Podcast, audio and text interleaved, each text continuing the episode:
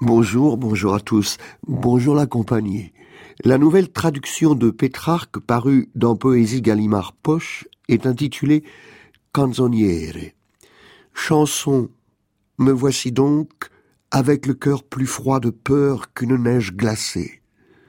Car je sens que je meurs sans aucun doute, et tout en hésitant j'ai dévidé assez de fil pour ma petite toile, Nul poids ne fut plus lourd que ce que je porte dans cet état. La mort à mes côtés, je recherche une autre règle de vie, je vois le mieux, mais je fais cap au pire.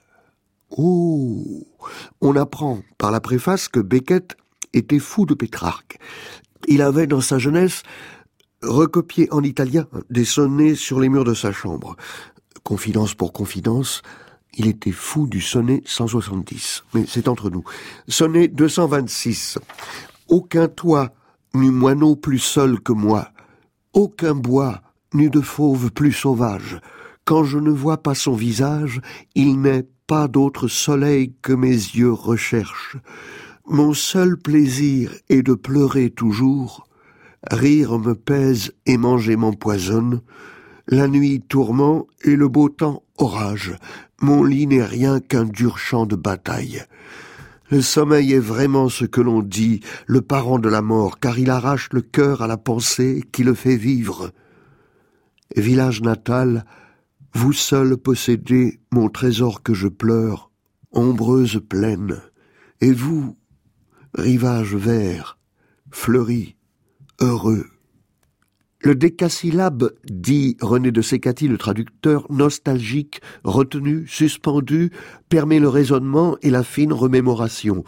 Quand l'octosyllabe que j'ai adopté pour traduire la divine comédie est le vers de la vision, de la mémoire fulgurante, de l'imagination galopante, de l'invective et s'il le faut du blasphème. L'alexandrin est pompeux, autoritaire, visionnaire sans doute parfois, mais surtout mis en scène.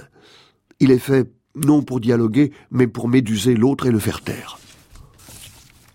Le 231 de Pétrarque, c'est un sonnet.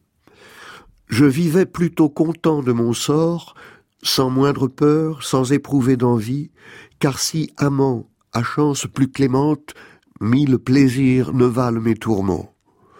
Or ces beaux yeux, qui ne me font jamais regretter la moindre de mes douleurs, une brume les couvre, épaisse, brune, qui va jusqu'à éteindre mon soleil. Ô bestiale nature apitoyée, comment peux-tu contradictoirement faire et défaire des choses si belles? D'une source vitale tout provient, mais comment permets-tu, Père suprême, que ton cher don soit ainsi bafoué? Doux courroux, doux dédain et douce paix, doux mal, douce affection et douce charge, doux entretien doucement entendu, hors de doux souffle, hors de douce braise, âme, ne te plains pas, souffre en silence, modère la douce amertume qui nous blessa du doux honneur que tu pris d'aimer celle à qui il dit c'est toi seul.